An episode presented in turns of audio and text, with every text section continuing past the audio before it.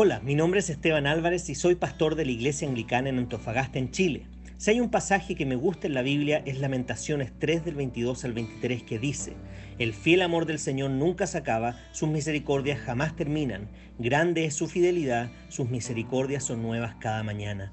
Por eso he creado estos devocionales en base a un libro titulado igual que este versículo escrito por uno de mis autores favoritos. Espero que este devocional te recuerde que las misericordias de Dios son nuevas cada mañana.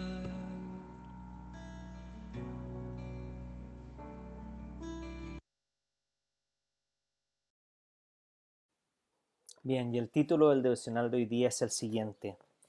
La fe en Dios es más que creer las cosas correctas, es vivir de la manera correcta porque crees en las cosas correctas. Hebreos 11 del 1 al 7 es la descripción detallada de, la, de lo que la fe es y lo que la fe puede hacer. Dice, ahora bien, la fe es la garantía de lo que se espera, la certeza de lo que no se ve. Gracias a ella fueron aprobados los antiguos. Por la fe entendemos que el universo fue formado por la palabra de Dios. Por la fe entendemos que Por la fe entendemos que el universo fue formado por la palabra de Dios, de modo que lo visible no provino de lo que se, de lo que se ve. Por la fe Abel ofreció a Dios un sacrificio más aceptable que el de Caín por la cual recibió testimonio de ser justo, pues Dios aceptó su ofrenda. Y por la fe Abel, a pesar de estar muerto, habla todavía. Por la fe Enoch fue sacado de este mundo sin experimentar la muerte, no fallado porque Dios se lo llevó, pero antes de ser llevado recibió testimonio de haber agradado a Dios. En realidad sin fe es imposible agradar a Dios, ya que cualquiera que se acerca a Dios tiene que creer que Él existe y que recompensa a quienes le buscan. Por la fe Noé, advertido sobre cosas que aún no se veían, con temor reverente construyó un arca para salvar a su familia. Por esa fe condenó al mundo y llegó a ser heredero de la justicia que viene por la fe. La creencia del corazón y la mente es un ingrediente esencial de la fe, pero no resume todo lo que la fe es. La fe bíblica verdadera es algo que vives, si la fe no moldea tu vida, no es una fe verdadera. La fe no es solo la aceptación intelectual de un conjunto de verdades. Me temo, me temo que es así como se ve la fe en círculos académicos evangélicos. Más bien la fe cambia radicalmente tu vida. Es por eso que Hebreos 11 se enfoca más en lo que las personas hicieron con sus vidas que en dar los detalles sobre la teología que tenían. La fe es profundamente teológica, pero también es mucho, mucho más que eso. El escritor de Hebreos, al definir lo que es la fe, inmediatamente nos da tres ejemplos de cómo una fe real en Dios transforma tu forma de vivir. Primero, la fe captura adoración en tu corazón, Abel. Segundo, produce un corazón de obediencia, Enoch. Y tercero, hace que te sometas al llamado de Dios, Noé. Ahora piensa en esto.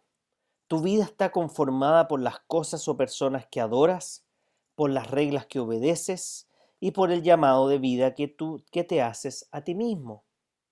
La fe bíblica verdadera y viva hace que te sometas estas, que sometas estas tres áreas de la influencia a Dios. Él se convierte en el objeto de la adoración de tu corazón. Sus reglas definen los límites morales de tu vida y trabajar para su reino se convierte en tu alegre vocación. Es radical creer que Dios realmente existe y recompensa a aquellos que le buscan, y esa creencia radical hace cambios radicales en tu vida. Recuerda que no puedes conjurar esta fe moldeadora de vida. No, porque es un regalo de su gracia. Para seguir siendo animado y profundizando en este tema, puedes leer Génesis, los capítulos 6, 7, 8 y 9. Ahora simplemente me gustaría agregar.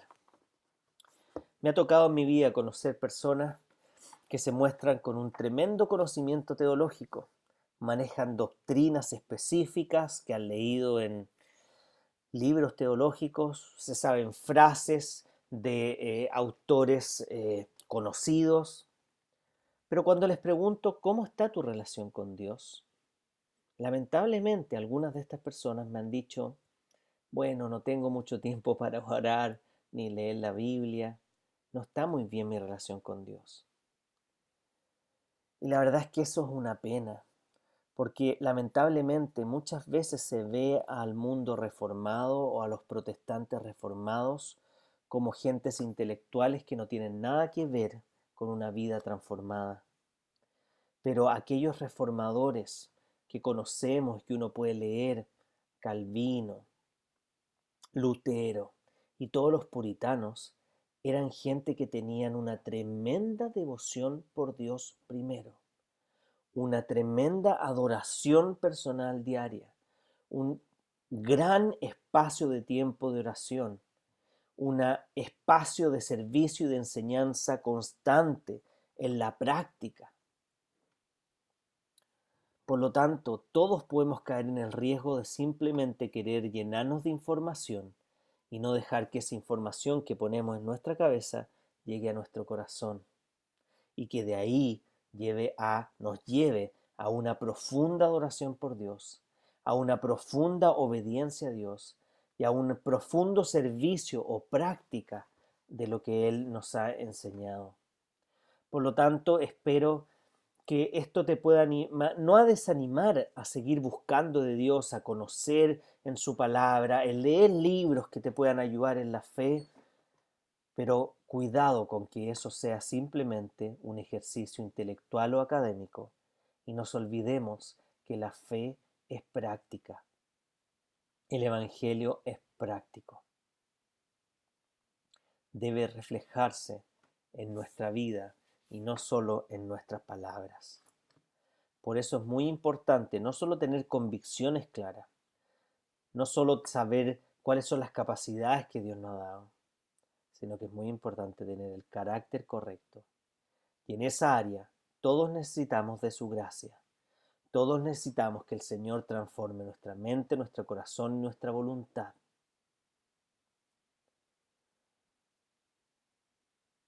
Porque sin Cristo es imposible poder llevar una vida correcta. Es imposible poder aplicar todas estas verdades que la Biblia nos enseña.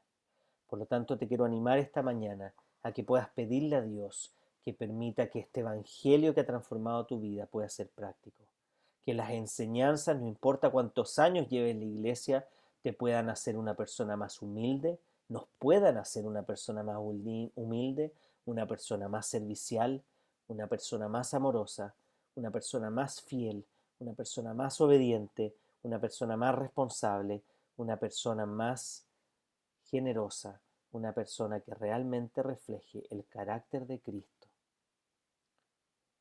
no solo que conozca las enseñanzas de Cristo, sino que pueda aplicar el carácter de Cristo en el día a día.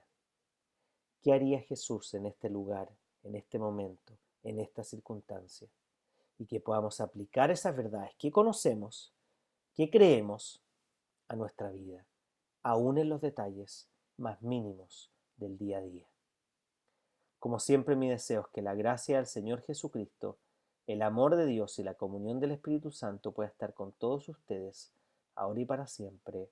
Amén.